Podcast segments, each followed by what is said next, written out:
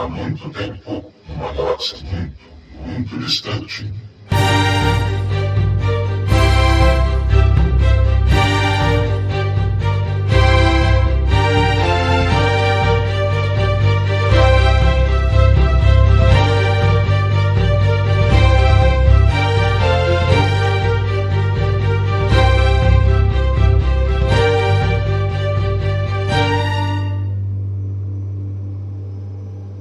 Voltando para a segunda parte do oitavo episódio do episódio 8 de Sozinho Actor.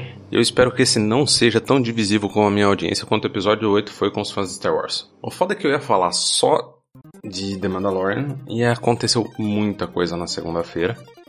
Então eu vou falar mais um pouco de episódio 9, com informações que saíram, uh, boatos, rumores. O fato é que alguns deles têm uma chance bastante curiosa de ser verdadeiros, de serem verdadeiros. O fato é que é uma chance bastante alta deles serem verdadeiros, visto que mais de uma fonte está falando isso. O fato é que é um usuário do Reddit que tem uma certa fama de conseguir de vazar coisas razoavelmente corretas sobre a Marvel, falou sobre vários dos planos que Star Wars tem, onde ele menciona que ele foi a uma apresentação de marketing da Disney sobre All Things Star Wars para 2019. Tudo que vai acontecer em Star Wars em 2019. Foi falado do parque, o Galaxy's Edge, foi falado da série Galaxy of Adventures, série de curtas que eles devem ser mais ou menos uns 30 curtas. Foi falado do jogo Fallen Order, que deve ser finalmente o primeiro jogo single player da EA. Na verdade, o primeiro jogo single player da Disney, né? Desde, porra, 2012. Ele fala que vai ser em torno de 5 anos depois do episódio 3. E que a gente vai controlar um personagem que foi um padawan que sobreviveu. Que ele tem realmente uma figura de um mentor, mas não sabe se vai ser um Jedi ou não. E que talvez tenha a participação de alguns inquisidores que aparecem ou em Rebels ou na HQ do Vader nos Estados Unidos. Ele falou de The Mandalorian, The Mandalorian eu vou deixar um pouco mais pra frente pra gente falar. E falou do episódio 9. Então, se vocês quiserem pular alguns minutinhos para quem não gosta de spoilers, um deles, o primeiro spoiler é sobre quando vai se passar o episódio 9. E ele fala que vai ser mais ou menos um ano depois do episódio 8. O que me deu, assim, uma certa brochada, com o perdão do uso da palavra.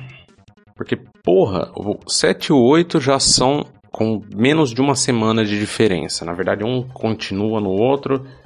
E se a batalha tivesse acabado ali, seria uma nota de rodapé na história galáctica. Quantas batalhas de um final de semana vocês aprenderam na escola? E mesmo uma, uma guerra de um. Uma guerra de um ano Sério, tipo, em termos de história, não dá nem para contar uma guerra de um ano. Ainda mais uma guerra em que até agora o poderio tanto da Primeira Ordem quanto da Resistência é bem menor do que o do Império e da Rebelião. Isso sem falar nas, nas guerras clônicas, né?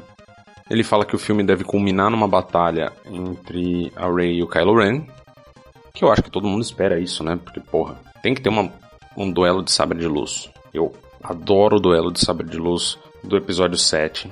Eles são duas pessoas completamente destreinadas, então não dá para ter um duelo no mesmo nível das prequels.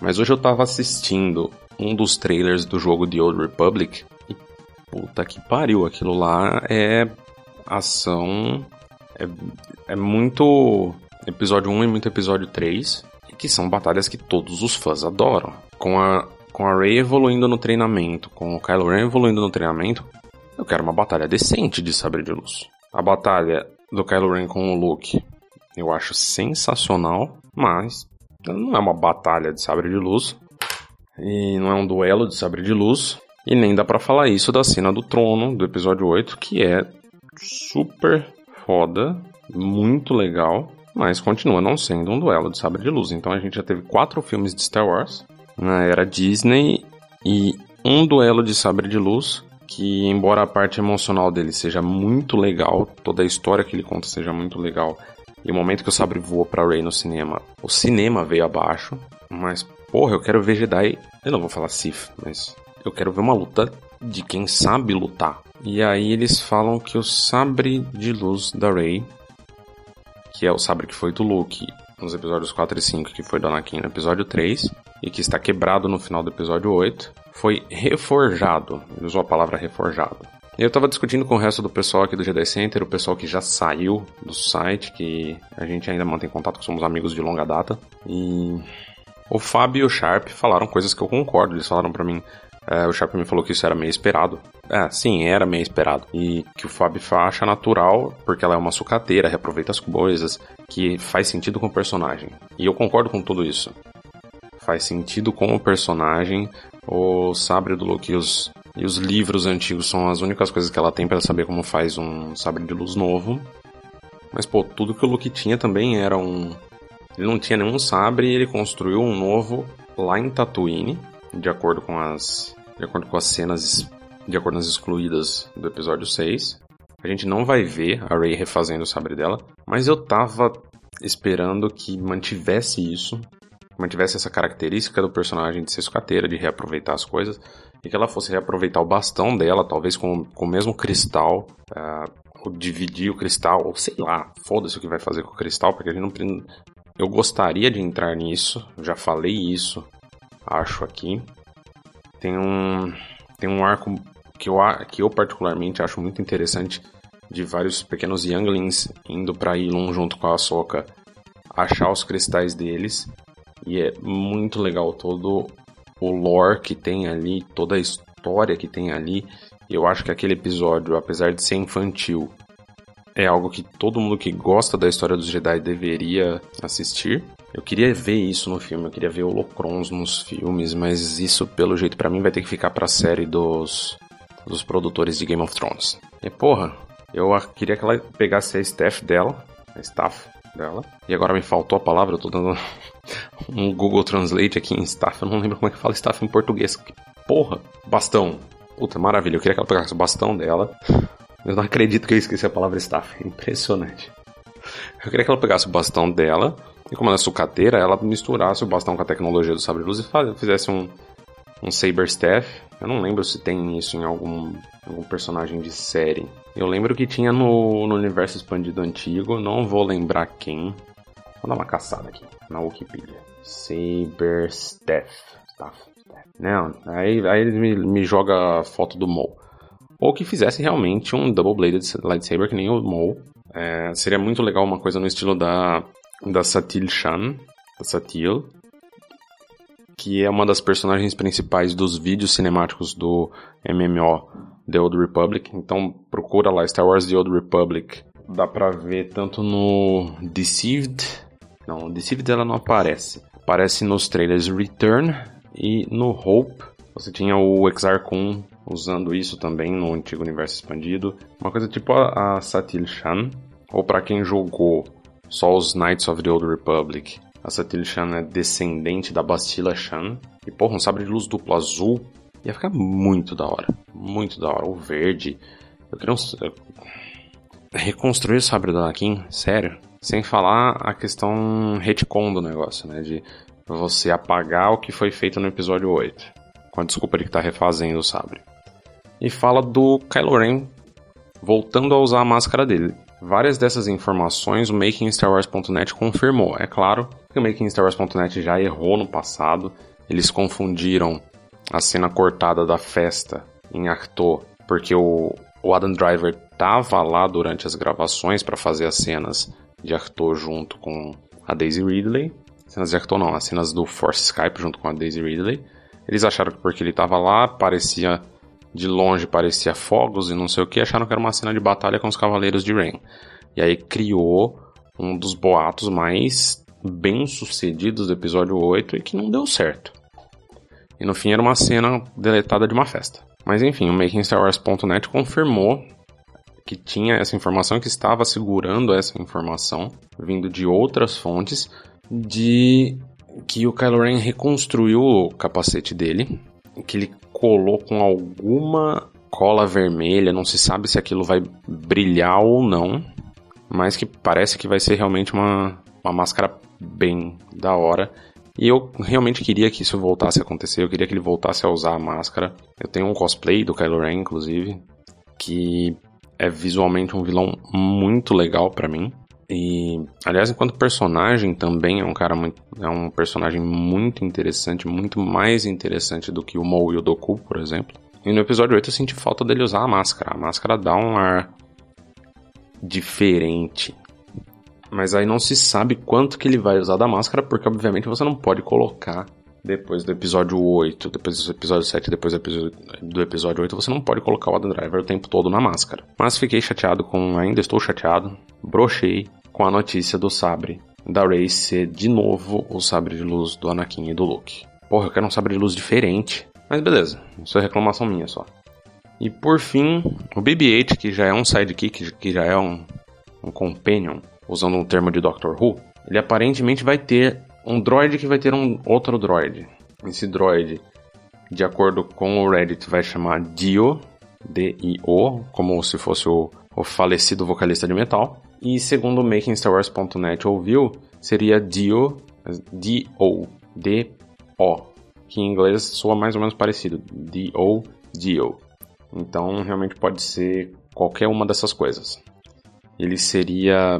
E aqui é duro de traduzir essas coisas. Porque ele seria muito provavelmente um droidzinho menor que cabe dentro do BB-8 e que segue o BB-8 como se o BB-8 fosse a mãe dele ou o pai dele. Falaram que ele parece um pouco um cone. Eu espero que não seja tipo o Fred na Copa de 2014. Lembrando que tudo isso são boatos. Uh, o boato da máscara do Kylo Ren eu gostei bastante. O boato do sabre da Rey eu já reclamei pra caralho. You may take Captain Solo to Jabba the Hutt after I have Skywalker. He's no good to me dead. Então a gente vai passar para The Mandalorian, que era para ser o que eu ia falar agora.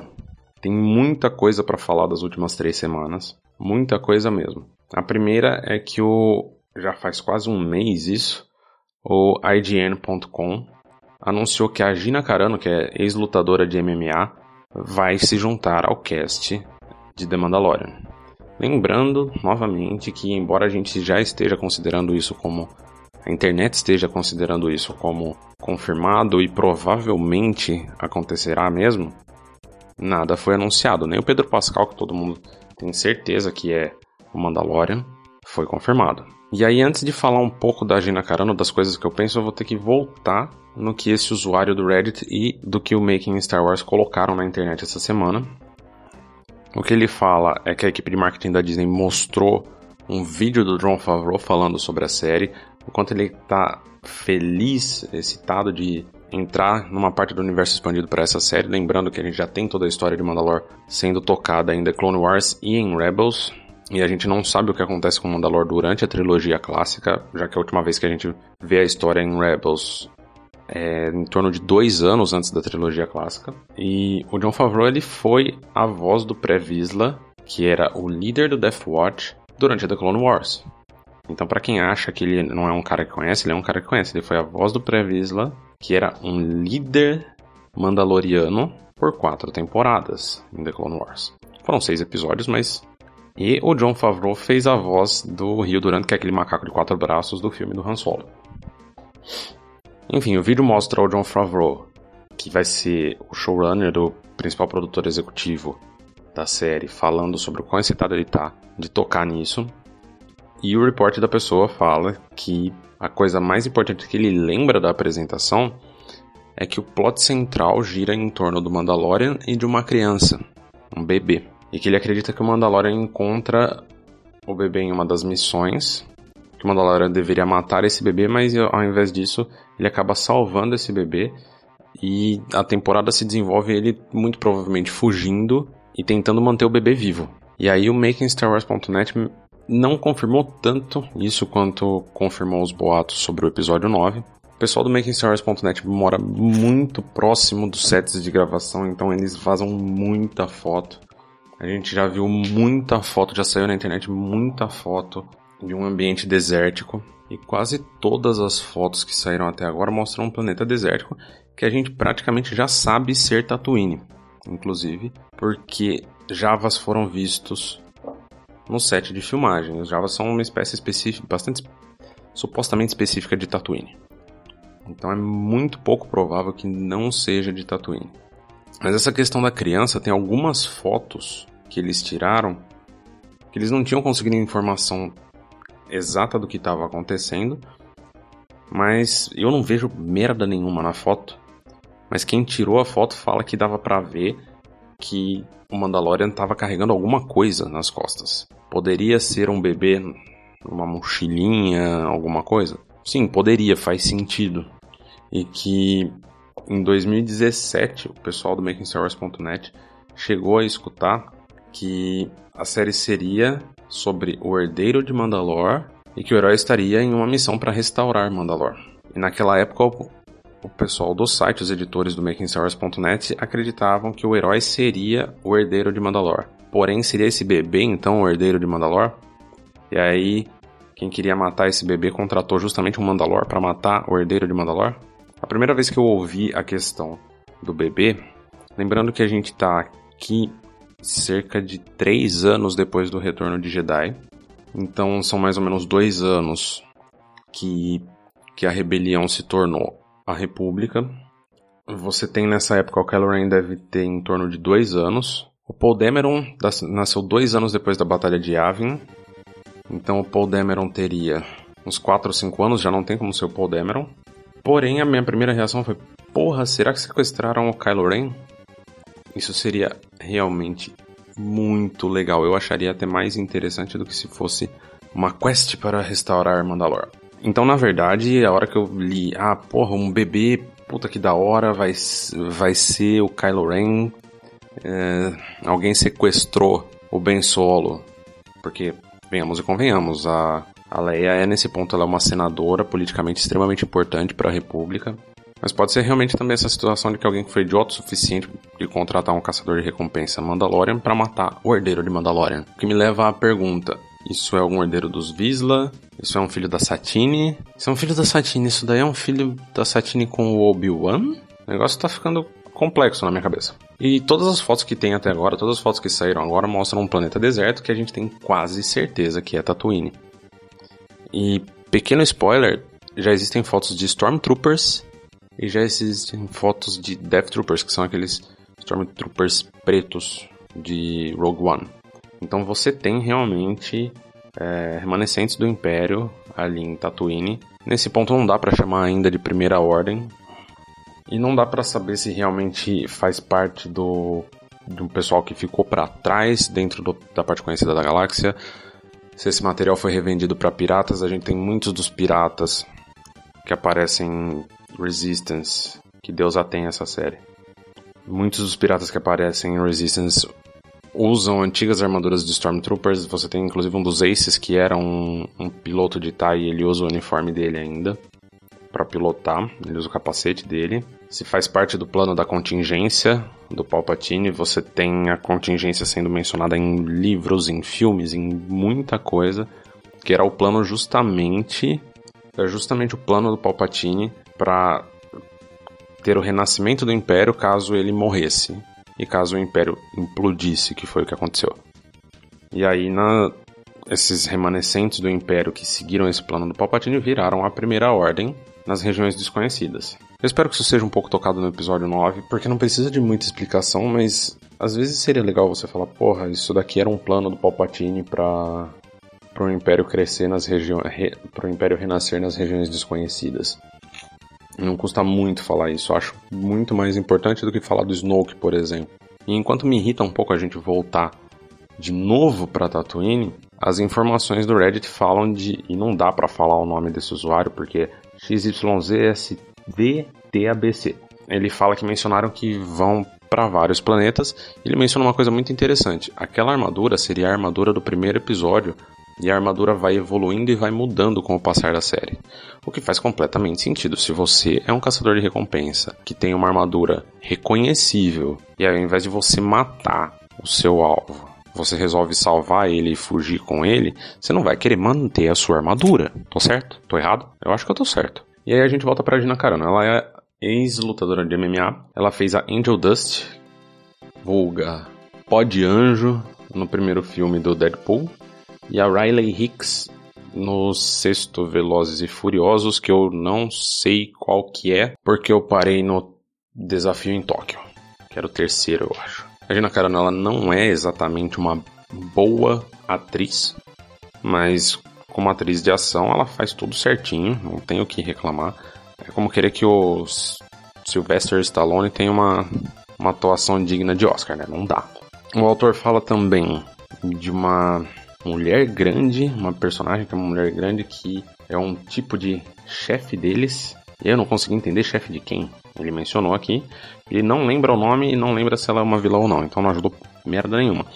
Mas, se a gente tiver uma chefe de alguma coisa que seja vilã ou gangster na posição da Gina Carano, olha, pode ser realmente uma coisa muito boa. Ela pode ser justamente quem mandou matar, ou ela pode ser quem recebeu a ordem e ela tem vários bounty hunters e tomou a decisão idiota de mandar um Mandalorian fazer isso. E ela pode ser realmente uma boa antagonista pelos oito episódios da primeira temporada. Se tem uma coisa que Star Wars costumeiramente foi melhor do que outras franquias, é a qualidade dos vilões. Não dá pra você reclamar da qualidade do Vader, do Maul. O Maul você pode falar que ele foi subutilizado. Palpatine então nem se fala. E o Kylo Ren, ele não vai entrar para a história como o Thanos. O Thanos é realmente o grande vilão do cinema desde o Coringa do segundo filme do Batman. Mas o Kylo Ren tá muito acima da média de muito filme dos, de blockbuster. Acho que não tem nenhum outro blockbuster recente que tenha alguém melhor que o Kylo Ren, além do Thanos. Houve também uma confirmação do próprio MakingStarWars.net que o Carl Weathers, que foi. eu já falei dele no episódio anterior, então não vou entrar muito, mas saiu meio que uma confirmação disso. De que o Carl Weathers, que tem 70 anos hoje, que foi o Apollo Creed dos filmes do Rock, que participou também do filme original do Predador em 87, se juntou ao elenco. Aí, ainda no final de novembro, o Boris Kitt, no Hollywood Reporter, soltou um report que foi confirmado pelo Humberto Gonzalez no The Rap, que o ator Nick Nolte se juntou ao cast de Star Wars The Mandalorian. O Nick Nolte tem 77 anos e ele foi indicado para o Oscar de melhor ator por The Prince of Tide, O Príncipe das Marés, de 91. Tanto ele como Carl Weathers não fizeram mais grandes papéis depois desses papéis que os tornaram super famosos. O Note recentemente foi o personagem principal na série Graves, que é uma comédia que eu acho que não chegou no Brasil, eu não consegui encontrar nenhum canal que esteja passando ela, ou Netflix, nem nada assim. E que teve duas temporadas nos Estados Unidos antes de ser cancelada. A série era sobre um antigo presidente dos Estados Unidos admitindo os erros que ele fez enquanto era presidente. Então ele fazia o presidente Graves, que é justamente o personagem que dá nome à série. Ainda falando em atores, esse é um boato um pouco mais antigo. O John Leguizamo, que foi o Luigi do filme dos do Mario Bros. de 93 e ele foi o Aurélio nos dois filmes do John Wick, poderia também ter entrado no elenco.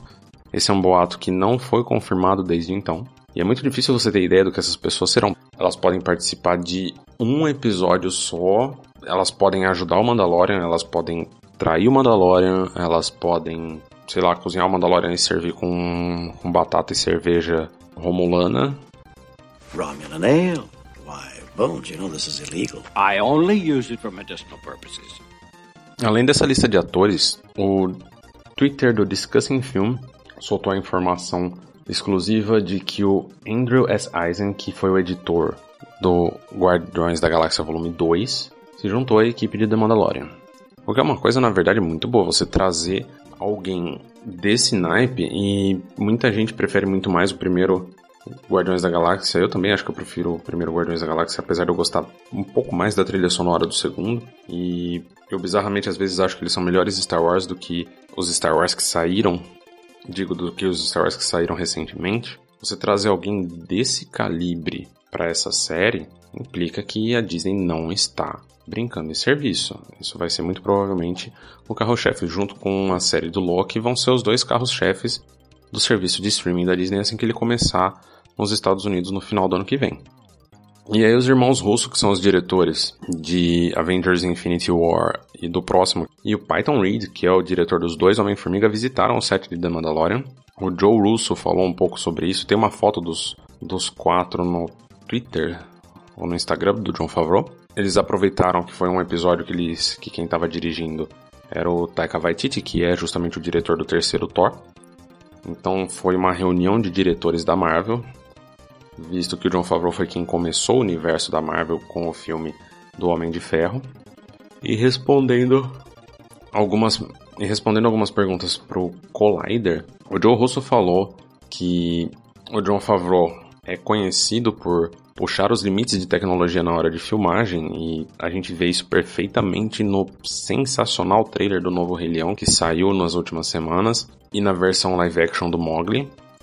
Eles falam que The Mandalorian está sendo filmado de uma maneira completamente única. A fala dele foi assim: é sensacional. Nós descemos lá para falar oi pro John. Taka estava dirigindo um episódio, então a gente foi dar uma volta com eles. O John tá sempre na liderança de tecnologia de ponta, e ele tá filmando isso de uma maneira que ninguém nunca filmou nada antes. É realmente surpreendente. É claro que ali são colegas falando bem um do outro, mas só de você saber que você tem novas tecnologias sendo usadas direto na série que nunca foram usadas antes, pode trazer resultados muito interessantes. E aí, os irmãos Russo foram perguntados se eles fariam filmes de Star Wars, e a resposta foi assim: A gente cresceu com Star Wars como todo mundo também cresceu. Eu fui ao cinema quando eu tinha 11 anos para ver o Império Contra-Ataca e sentei no cinema das 11h30 da manhã até as 10 da noite e assisti aquilo várias vezes.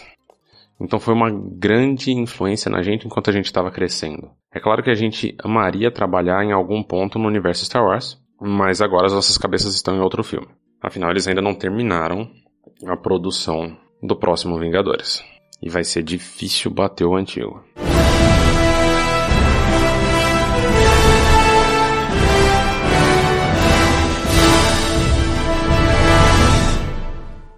Então o que dá para esperar da série? Se tudo isso der certo, é realmente a primeira temporada tentando salvar a vida de um bebê. Essa é a série que deve durar várias temporadas. Essa esse deve ser Game of Thrones ou Westworld, a série longe. Westworld não é uma série longeva, mas essa deve ser a série longeva de Star Wars. Enquanto a série do Cassian Andor deve ser realmente uma minissérie. Deve ser o Game of Thrones, o Vikings de Star Wars. E a primeira temporada deve ser em torno desse bebê. A gente poderia no futuro, quem sabe, ter um pulo na segunda temporada. Ah, salvou o bebê, pulamos 10 anos e é uma criança em treinamento. Poderia ser bastante interessante. Esse cara muito provavelmente está fugindo, a armadura dele está mudando, ele está se adaptando às novas necessidades dele e a deixar a antiga identidade dele para trás para tentar salvar essa criança. A gente sabe que tem a participação quase certeira do Império ou do que restou do Império. Não acredito que a gente vai ver muita coisa da Nova República. Acho que a Nova, Repu a Nova República está se formando dentro do cânone. Se forem respeitar e considerando que tem o Dave Filoni e o John Favreau na liderança disso, vai respeitar o cânone muito melhor que os filmes. A Nova República nunca chegou no tamanho da República Antiga e nunca chegou no tamanho do Império. O Império foi maior do que a República Antiga porque o Império expandiu. Você pode lembrar, por exemplo, que Tatooine não fazia parte da República, mas fazia parte do Império. Então talvez nesse ponto Tatooine ainda faça parte, ainda esteja no poder de algum general, algum comandante imperial. E agora enquanto eu estava falando que eu, que eu pensei, talvez e se esses remanescentes do Império que mataram, que queriam matar essa criança, porque Mandalor não pode apoiar a República. Isso seria um início muito foda. Você ainda teria um remanescente de guerra. Mandalor é um planeta que gera guerreiros e seria uma explicação sensacional. Você, para você ter império, o império querendo você ter os remanescentes do império querendo voltar, querendo renascer o império e Mandalor torna-se torna um planeta central na parte política, porque é um planeta de cultura guerreira, que cria guerreiros. E aí, quando você tem um herdeiro desse planeta, o que, que você faz com quando você quer acabar com uma dinastia? Você mata o herdeiro.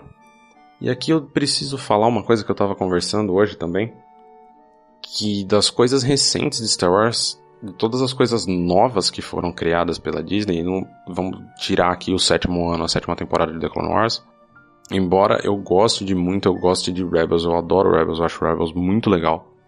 Eu acho The Force Awakens maravilhoso. Eu gosto do episódio 8.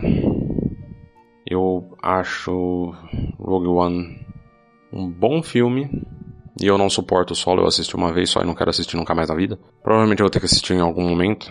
Enfim, todas essas coisas. E aí você tem Resistance, você tem Rebels, tudo e até a série do Cassian Andor é tudo rebeldes versus império. É só isso, é só rebeldes versus império. Até o filme do Han Solo conseguiram transformar em rebeldes versus império. Pô, tô cansado, troca o disco. Star Wars praticamente morreu na China. É uma das poucas franquias que tem 50% da bilheteria nos Estados Unidos porque foi um fenômeno gigantesco na década de 70 e na década de 80 nos países que eram influenciados pelos Estados Unidos, mas quem tinha influência da na, na Europa não tem tanto isso.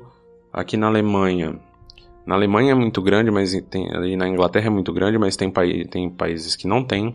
Na Ásia basicamente só no Japão. Na Coreia do Sul é daqueles filmes que a Coreia do Sul não se importa em atrasar semanas o lançamento. Na China a bilheteria despencou desde The Force Awakens. The Force Awakens já foi, acho que, três vezes menor do que o último Velozes e Furiosos, ou o penúltimo Velozes e Furiosos, e despencou, foi ladeira abaixo, porque é muito focado em nostalgia. É só nostalgia, nostalgia, nostalgia, nostalgia. E bizarramente, embora The Mandalorian tenha a nostalgia do Boba Fett, é talvez a coisa mais interessante, mais original que saiu até agora.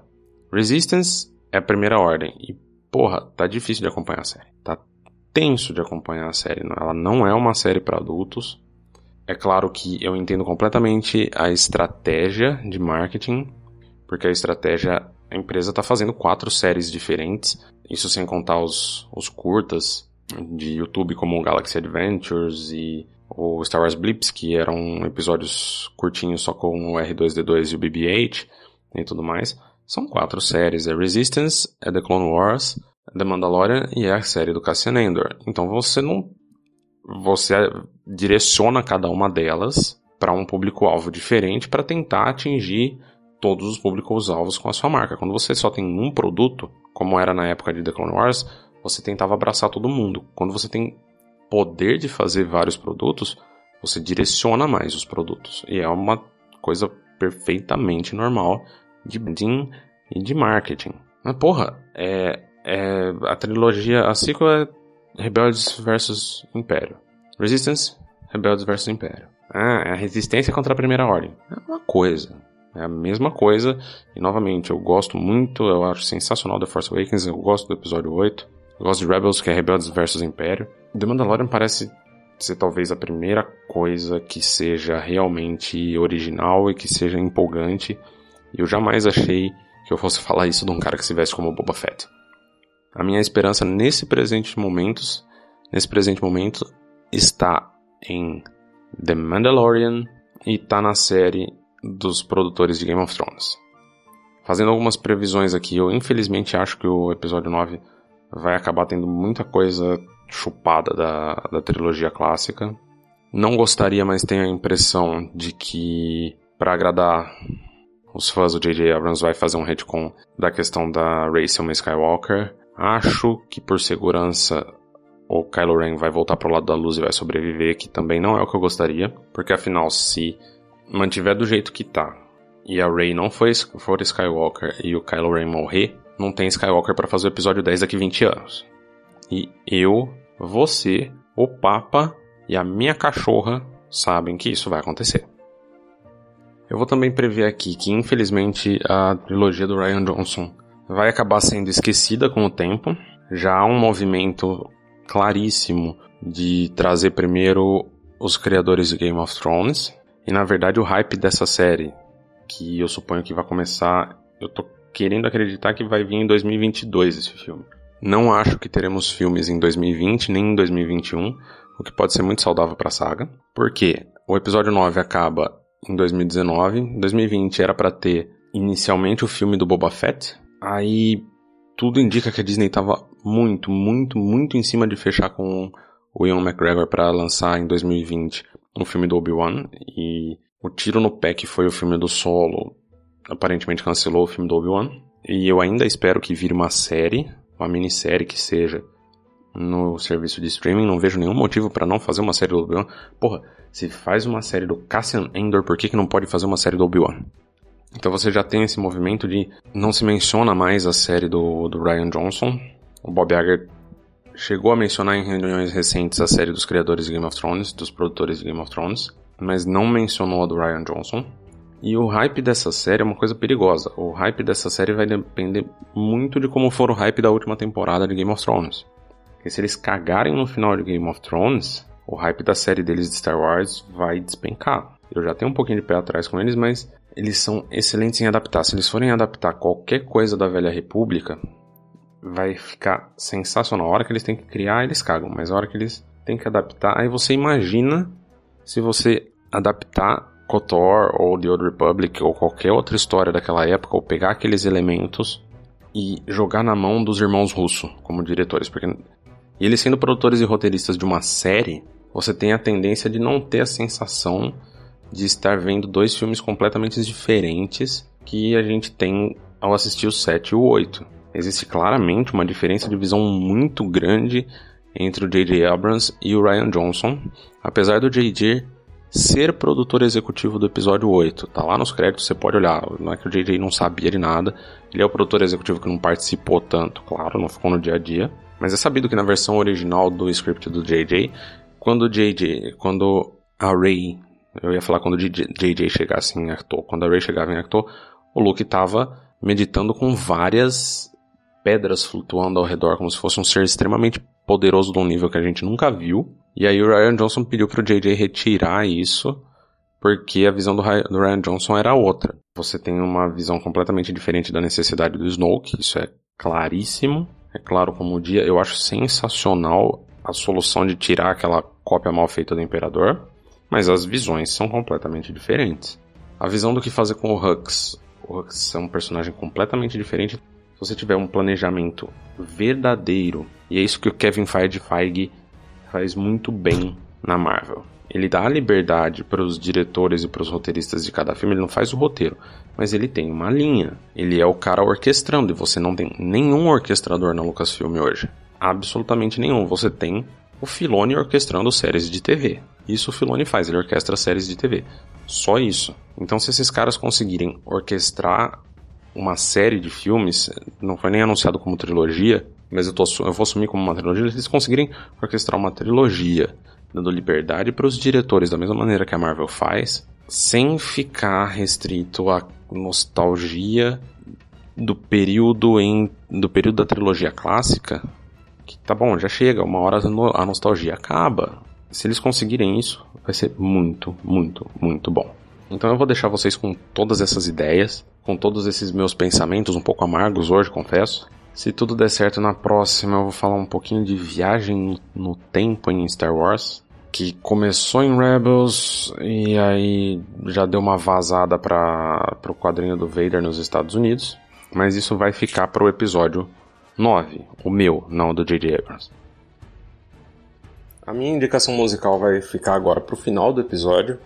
Vai ser uma música só por episódio. Raramente eu vou ter alguma coisa no meio. Até porque demora muito para achar, sendo bastante sincero, ficar caçando coisa nova toda semana. Se você gostou dos temas do episódio, ou tem alguma pergunta, tem alguma dúvida, eu posso até ler aqui no episódio se vier alguma pergunta, alguma coisa legal, alguma dúvida legal, ou sugestões de tema para próximos episódios do podcast, por favor, escreva para a gente ou no Jedi Center no Facebook, no Twitter ou no Instagram, que são todos arroba Jedi Center ou barra Jedi Center. E siga a gente ou no seu aplicativo de podcasts do iPhone, do iPad. Dê a nossa avaliação lá, porque isso ajuda o podcast a crescer. Eu até peço desculpas pro pessoal do SoundCloud que às vezes eu tenho que deletar episódio antigo porque eu tenho a conta, eu por enquanto eu tenho a conta grátis que tem um limite de tempo bem curto que eu posso usar ali, ou no Spotify, ou no Google Podcasts, ou no seu agregador de podcasts no Android. Eu descobri essa semana que tem muita gente que escuta no Opera, é realmente bastante curioso a quantidade de gente que usa o Opera para escutar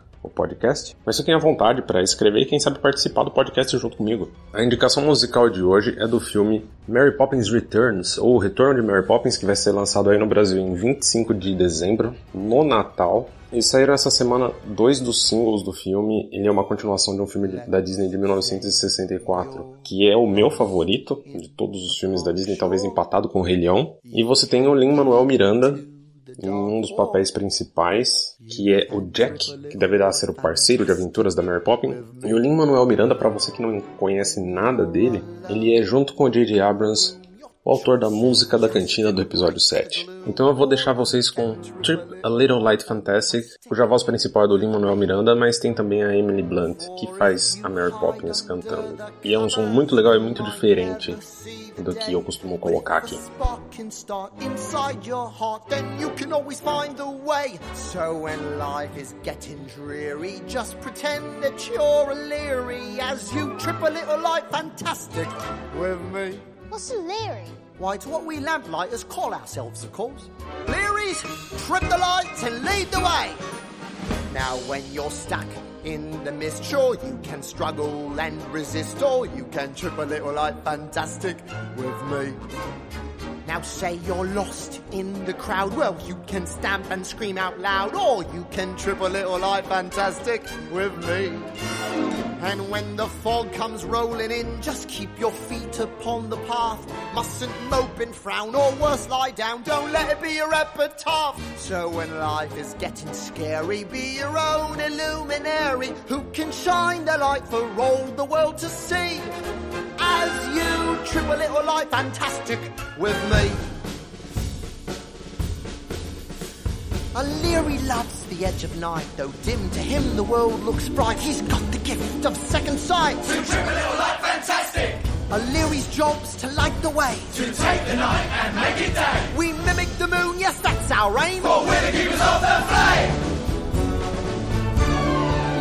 And if you're deep inside a tunnel and there is no end in sight, well, just carry on until the dawn. It's darkest right before the light.